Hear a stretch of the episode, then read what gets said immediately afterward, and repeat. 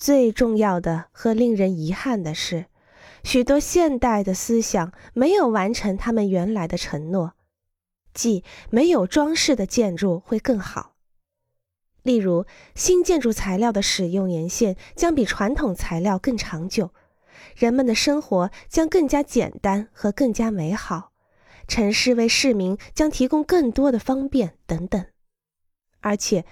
更糟糕的是，因为老的建筑思想、旧的设计技巧被清除，建筑工艺在慢慢减弱，或者在人们的忽略中失传。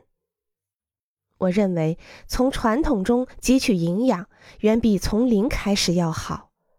现代主义的大多数内容是其自身的衍生物，这和新古典主义如出一辙。既然这样，那么它怎么能够在一百年后就不是自己的衍生物了呢？